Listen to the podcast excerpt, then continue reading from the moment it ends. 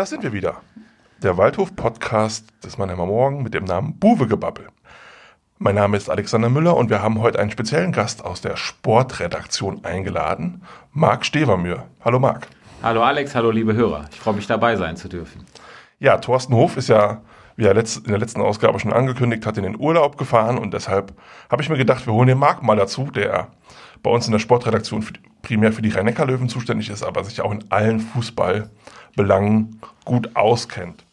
Er macht bei uns das, was wir einen Ausputzer nennen. Das ist immer so, wenn der Thorsten oder ich, einer von uns beiden, nicht da ist oder keiner von uns beiden da ist, dann übernimmt Marc den SV Waldhof, was er in der letzten Saison auch schon gemacht hat. Wie viele Spiele hast du da gemacht letzte Saison?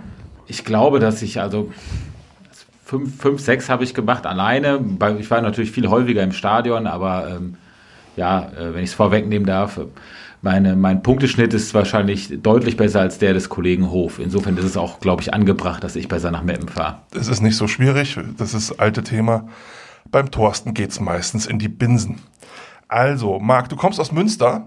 Ähm, du hast eine Fußballliebe, die sich relativ leicht erklären lässt. Das ist Preußen-Münster. Letzte Saison hattest du nicht viel zu lachen. Wie sieht es jetzt aus? Münster ist abgestiegen, Regionalliga, geht es wieder nach oben? Nee, wahrscheinlich nicht. Also jetzt letzte oder vorletzte Woche das Topspiel auch gegen ähm, Rot-Weiß Essen verloren, die einfach zu stark sind, zu gut sind. Könnten wir jetzt schon fast wieder den Bogen äh, zum Mappen spannen, den sie ja da den Trainer geholt haben. Ähm, Stichwort Trainer, äh, vielleicht liegt es auch einfach an Sascha Hildmann, dass es bei den Preußen jetzt nicht klappt. Ich meine, ein lauterer Trainer ist auch immer ein bisschen schwierig, ne? wie alle hier wissen. Das ist so. Nun, die zweite Fußballliebe, die ist für uns unerklärlich und wahrscheinlich für alle Mannheimer oder für viele Mannheimer, für die allermeisten Mannheimer erst recht. Du bist Fan des VfB Stuttgart. Kannst du uns mal kurz erklären, wie es dazu gekommen ist? Ganz einfache Erklärung. Äh, Fußball-Europameisterschaft 1988 in einer Zeit, in der es noch keine Sitzschalen, sondern Holzbänke im Gelsenkirchener Parkstadion gab, bin ich mit meinem Vater zum EM-Spiel äh, gegen Dänemark, es war glaube ich das zweite Vorrundenspiel, ich hatte noch nicht meine Eintrittskarte, früher ging das alles noch. Mein Papa hat einfach zum Ordner gesagt, äh, den Jungen nehme ich so mit rein, der sitzt bei mir auf dem Schoß und äh, schon saß ich drin. Jürgen Klinsmann hat es 1-0 gemacht. Ich habe Papa gefragt, wer ist das, wo spielt der? Der hat gesagt Stuttgart. Von dem Zeitpunkt an war ich Stuttgart-Fan. Und bei Jürgen Klinsmann konnte man ja auch nicht ahnen, dass er sich anschließend äh, irgendwie ein bisschen bei Facebook verirrt und an sonstigen so sozialen Netzwerken. Aber man konnte ja noch nicht mal ahnen, dass es irgendwann soziale Netzwerke geben wird.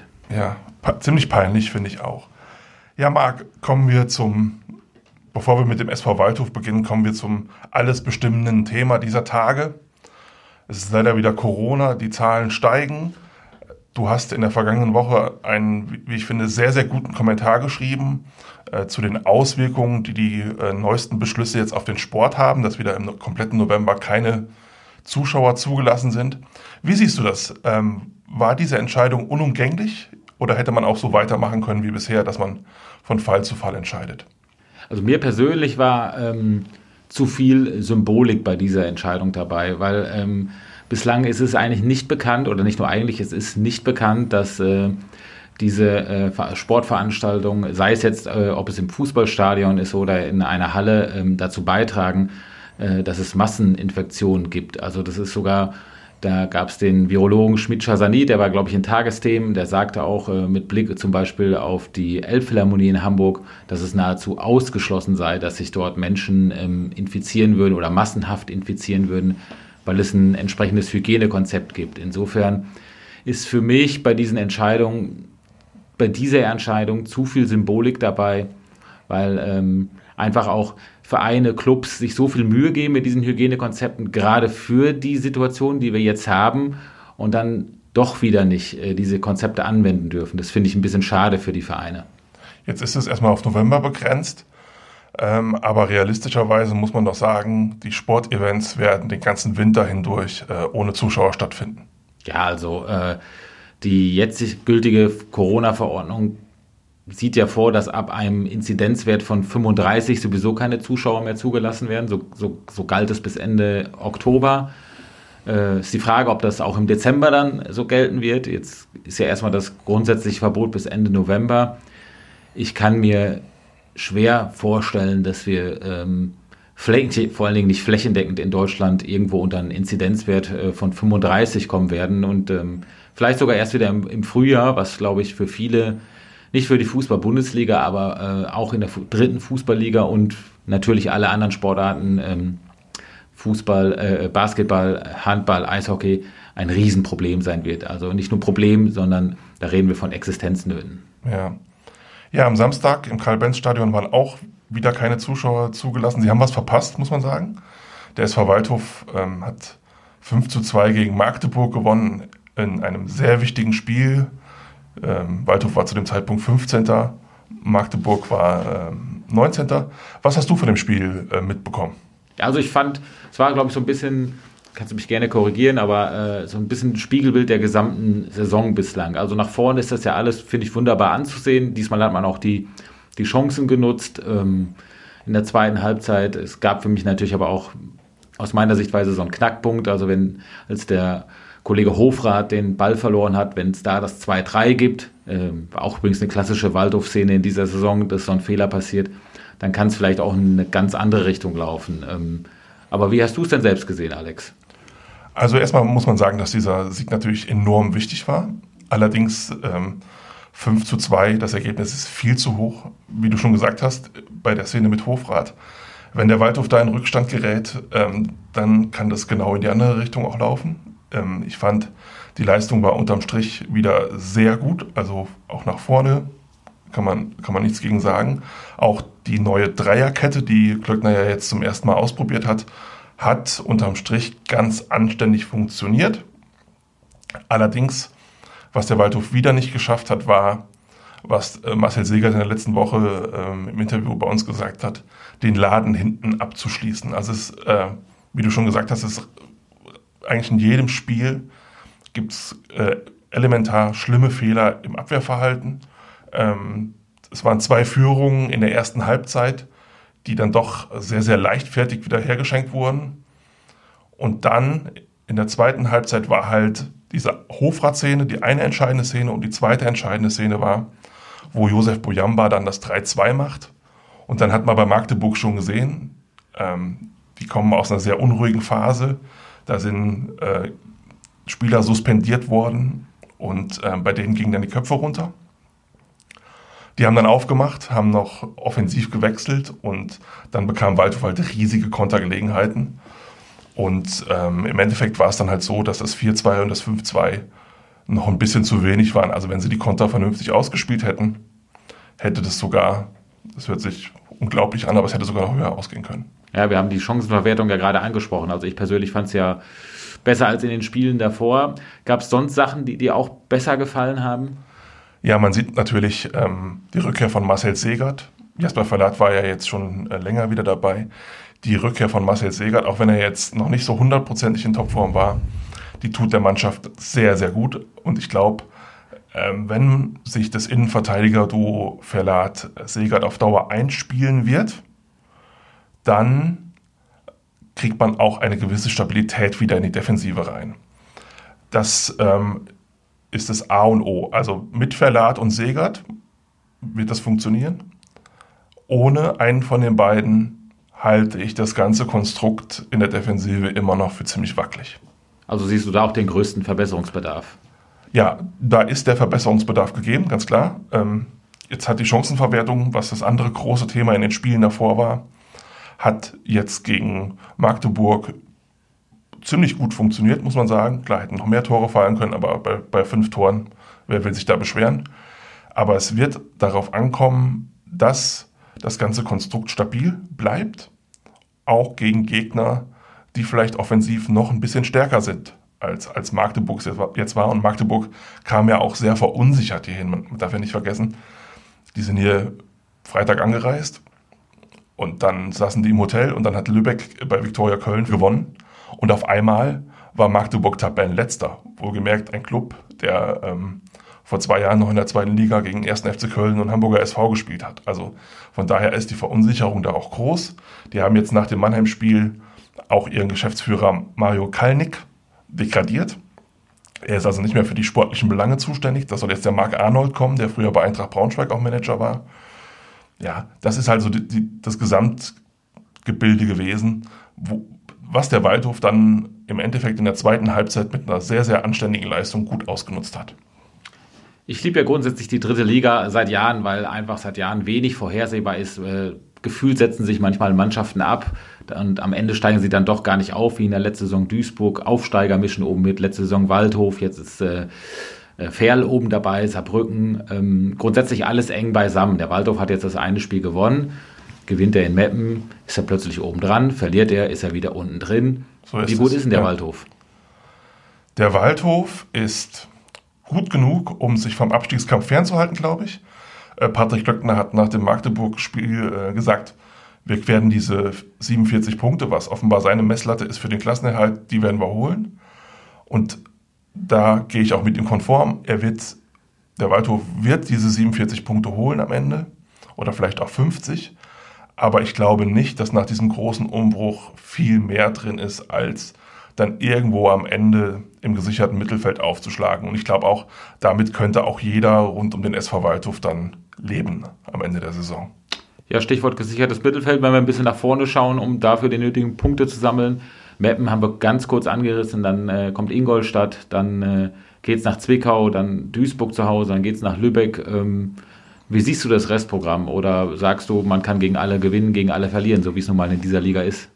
Ja, das ist das Novemberprogramm gewesen, was du da gerade aufgelistet hast. Und ich finde, äh, wenn man gesagt hat, der Saisonstart war ziemlich schwierig mit, ähm, mit einigen Hochkarätern dabei, dann hat man jetzt im grauen November dann doch unterm Strich viele Gegner, die auf Augenhöhe sind oder vielleicht sogar darunter, in denen man eigentlich die Grundlage dafür äh, legen kann, dass man mit den unteren Tabellenplätzen äh, nichts mehr zu tun bekommt. Also ich finde schon Meppen, du hast es am Anfang äh, angedeutet, Meppen hat ähm, Christian Neidhardt, der äh, deine Ära geprägt hat, der den Verein von ganz unten wieder in die dritte Liga geführt hat. Wir erinnern uns dunkel an diese an dieses Elfmeterschießen in, in Meppen 2017. Ganz bitterer Moment für äh, alle Waldhof-Fans.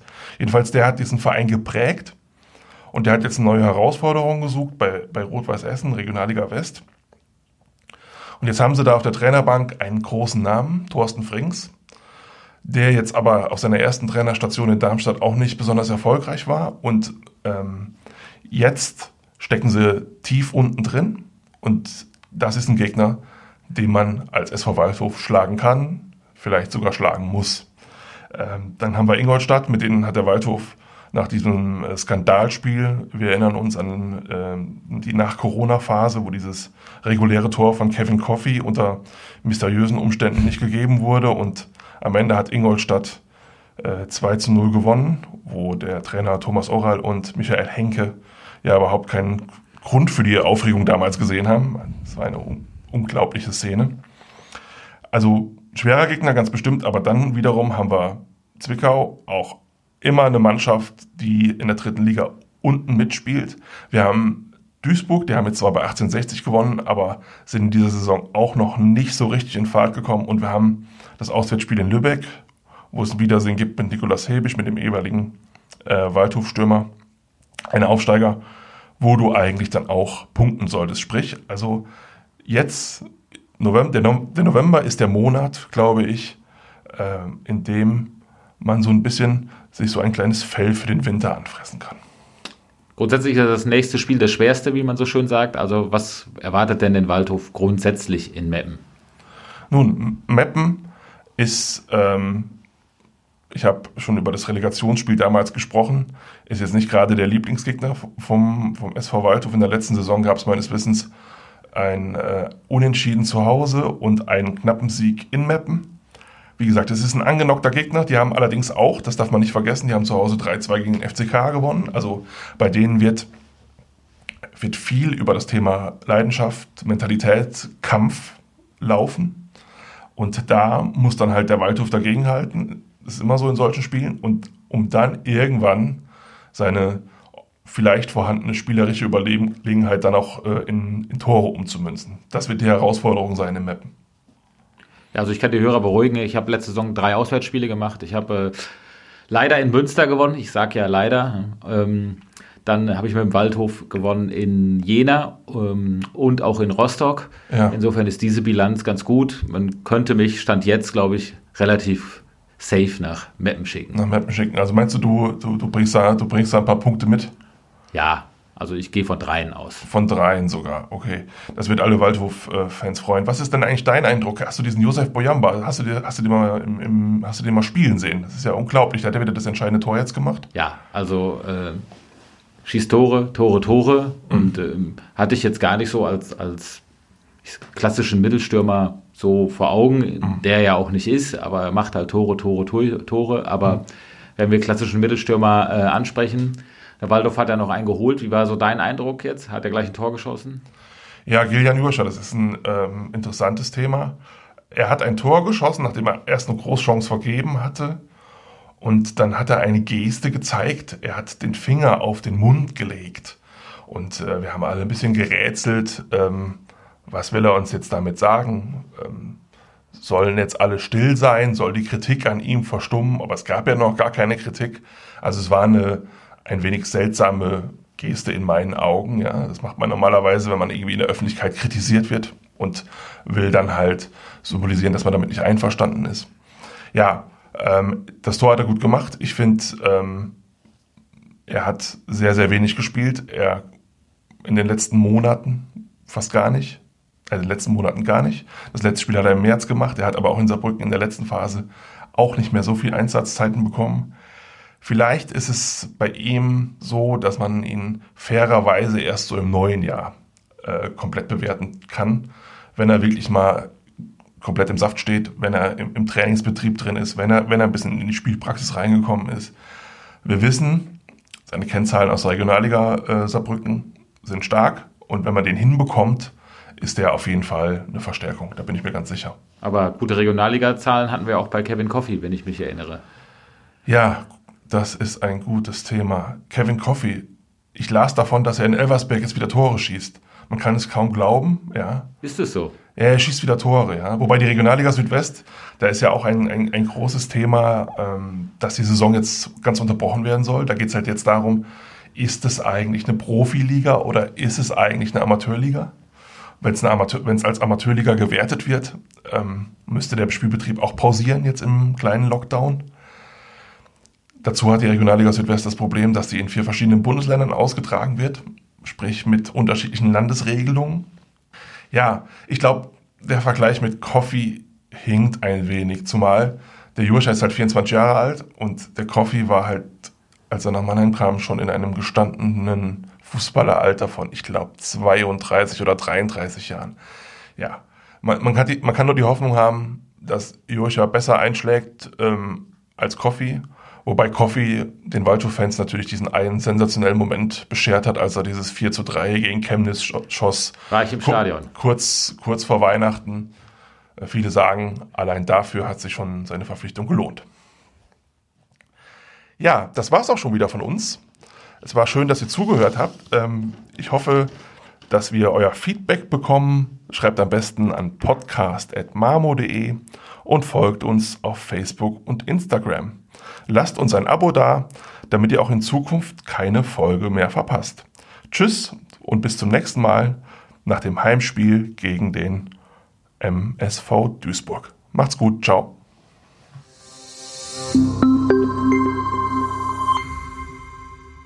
Ein Podcast des Mannheimer Morgen.